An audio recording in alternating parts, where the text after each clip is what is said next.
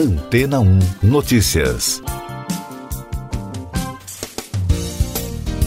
Bom dia! De acordo com reportagem do jornal South China Morning Post, publicada neste mês de outubro, o Ministério da Ciência e Tecnologia chinês apresentou as especificações técnicas para a nova geração de inteligência artificial. O guia faz parte de um plano para tornar o país mais competitivo no segmento de inteligência artificial até 2030. O projeto prevê investimentos nesta tecnologia até 2025. O jornal cita um guia ético baseado nos princípios básicos que qualquer sistema de IA deverá respeitar, sendo mais importante que seja um sistema controlável e confiável que permita ao usuário desistir de seus serviços a qualquer momento, sem correr o risco, por exemplo, de ter sua privacidade afetada. Os demais princípios do guia incluem que os sistemas estejam focados no bem-estar humano, na promoção da igualdade da justiça, na proteção da privacidade e segurança e incentivem a educação ética. Rebeca Arcesati, analista do Instituto Mercator para Estudos Chineses, explicou ao jornal chinês que a apresentação do guia ético é uma clara mensagem para os gigantes tecnológicos criticados pelo governo local pela gestão de dados e implementação de algoritmos com fins de consumo e publicidade.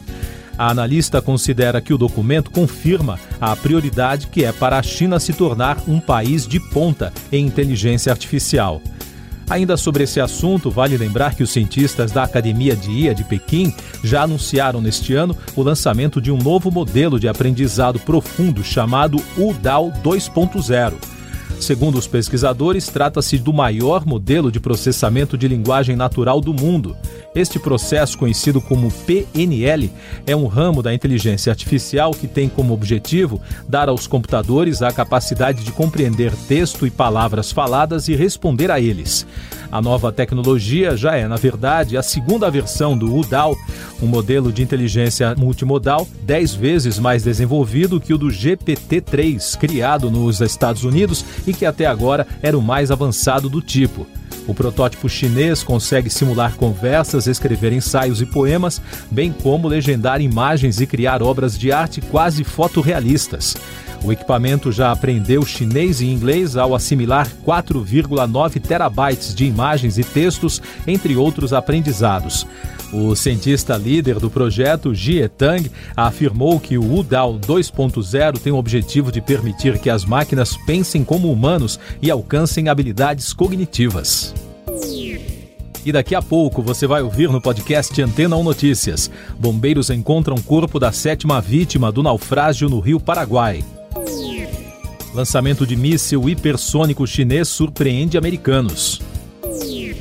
Ex-presidente Bill Clinton deixa hospital na Califórnia após internação. Subiu para sete o número de mortos após dois dias do naufrágio de um barco-hotel no Rio Paraguai, no Pantanal do Mato Grosso do Sul. A última vítima foi localizada no domingo. No total, 14 pessoas conseguiram se salvar. Pelo menos 12 mergulhadores e especialistas da Marinha foram enviados de Campo Grande para a região. De acordo com informações do jornal Financial Times, um míssil hipersônico chinês com capacidade nuclear circulou a Terra. O teste que ocorreu em agosto foi mantido em segredo.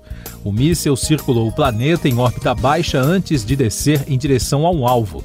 O procedimento surpreendeu autoridades dos Estados Unidos.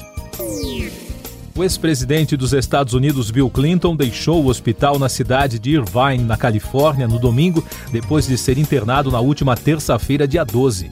O motivo da internação foi uma infecção urinária.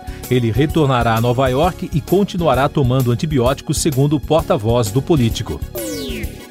Essas e outras notícias você ouve aqui na Antena 1. Oferecimento Água Rocha Branca.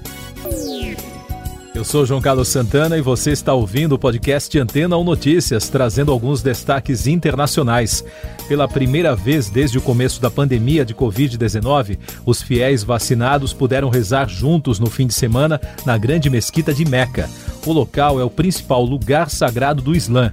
A partir de agora, o prédio pode ser usado em sua capacidade máxima, com a obrigação de que os funcionários e visitantes usem máscara a todo momento. No Haiti, 17 missionários cristãos americanos e suas famílias foram sequestrados por integrantes de uma gangue em Porto Príncipe, na capital do país. O sequestro aconteceu depois que os religiosos deixaram um orfanato a 30 quilômetros da capital haitiana. Foram sequestrados 14 adultos, entre homens e mulheres, e três crianças. A Covid no mundo. O secretário de Transporte dos Estados Unidos, Pete Buttigieg, alertou no domingo que os problemas de abastecimento agravados pela pandemia continuarão até o ano que vem. A crise de Covid-19 provocou interrupções em séries nas cadeias de abastecimento em todo o mundo, provocando atrasos e aumento dos preços. Na Inglaterra, o país relatou 45.140 novos casos de Covid. Foi o maior número diário desde meados de julho. 57 novas mortes foram registradas em 28 dias, de acordo com dados oficiais divulgados no fim de semana. No Brasil, o país registrou no domingo 125 mortes por Covid-19 e soma agora 603.324 óbitos desde o início da crise. Os números mostram tendência de queda na média móvel de mortes pelo oitavo dia seguido. Em casos confirmados, o país contabiliza 21 milhões e 600 mil, com mais de 5 mil diagnósticos notificados em 24 horas. E o balanço da vacinação contra a doença aponta que a população que está totalmente imunizada chega a 48,92%. São mais de 104 milhões e 300 mil pessoas que já concluíram o esquema vacinal. Mais destaques nacionais: a leitura do relatório final da Comissão Parlamentar de Inquérito da Covid-19, que estava marcada para a próxima terça-feira, dia 19, foi adiada para quarta, dia 20. A decisão foi do presidente da comissão, senador Omar Aziz. Com isso, a data da votação do documento também foi alterada e passou da quarta, dia 20, para terça-feira, dia 26. Representantes de caminhoneiros afirmaram que uma paralisação ocorrerá principalmente em Santos no dia 1 de novembro, se o governo não baixar o diesel, segundo o presidente do Sindicato dos Transportadores da Baixada Santista, Luciano Santos. Em Minas Gerais, grupos de profissionais, incluindo os transportadores de combustíveis, confirmaram adesão ao movimento. Noticiário econômico: a economia da China cresceu mais lentamente em um ano do terceiro trimestre de 2021, afetada por crise de energia, interrupções na cadeia de abastecimento, agravamento das dívidas do setor imobiliário e surtos de Covid-19. Os dados divulgados nesta segunda-feira mostram que o produto interno bruto do país cresceu 4,9% entre julho e setembro muito abaixo dos 7,9% registrados no segundo trimestre. O presidente do Banco da Inglaterra, Andrew Bailey, disse no domingo que a instituição terá que agir para garantir que as expectativas de inflação de médio prazo não decolem. A autoridade monetária também afirmou a Reuters que a política monetária não pode resolver os problemas do lado da oferta, mas terá que fazê-lo se houver risco para a inflação. O estudo Consumidor do Futuro Sociedade 5.0 América Latina da Mosaic Lab, em parceria com a Offerwise, revelou que em toda a região os peruanos são os mais orgulhosos da sua gastronomia e do chamado turismo atrativo, quando perguntados sobre as características mais fortes do país. O levantamento foi feito com quase 5 mil consumidores com mais de 18 anos em 14 países latinos. Notícias espaciais. A NASA lançou no fim de semana a primeira missão de 12 anos que irá até os arredores de Júpiter. A Agência Espacial dos Estados Unidos informou que a missão Lucy foi lançada ao espaço da Estação da Força Espacial de Cabo Canaveral para explorar os asteroides troianos de Júpiter que nunca foram observados. Na Rússia, o magnata da moda japonês Yusaku Maezawa se prepara para uma viagem espacial de 12 dias planejada para o final deste ano. Ele participa de treinamento especial no Centro de Cosmonautas Yuri Gagarin, em Moscou. A viagem está prevista para levar o primeiro turista espacial japonês no dia 8 de dezembro para visitar a Estação Espacial Internacional. Os bastidores do cinema e da TV. A Associação de Correspondentes Estrangeiros de Hollywood, organizadora da cerimônia anual do Globo de Ouro, informou que apresentará o prêmio em janeiro, apesar da desistência da emissora NBC.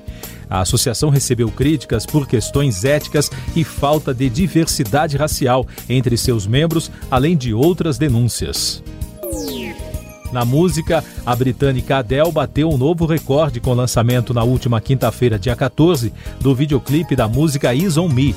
A primeira novidade da cantora desde 2015 obteve mais de 25 milhões de visualizações antes de completar 24 horas no YouTube. Nesta segunda-feira, o vídeo já passa de 71 milhões de acessos.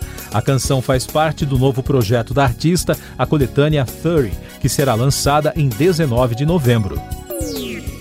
Último destaque do podcast Antena ou Notícias, edição desta segunda-feira, 18 de outubro. As aulas presenciais voltam a ser obrigatórias para 100% dos alunos no estado de São Paulo. Mas a medida só poderá ser cumprida na prática, na maioria das escolas, a partir de novembro, quando o distanciamento não será mais exigido.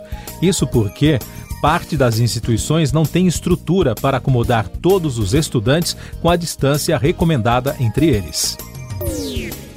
Siga nossos podcasts em antena1.com.br.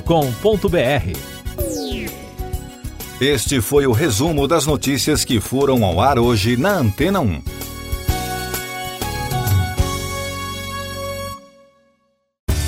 Depois de tanto conteúdo legal, que tal se hidratar com água rocha branca?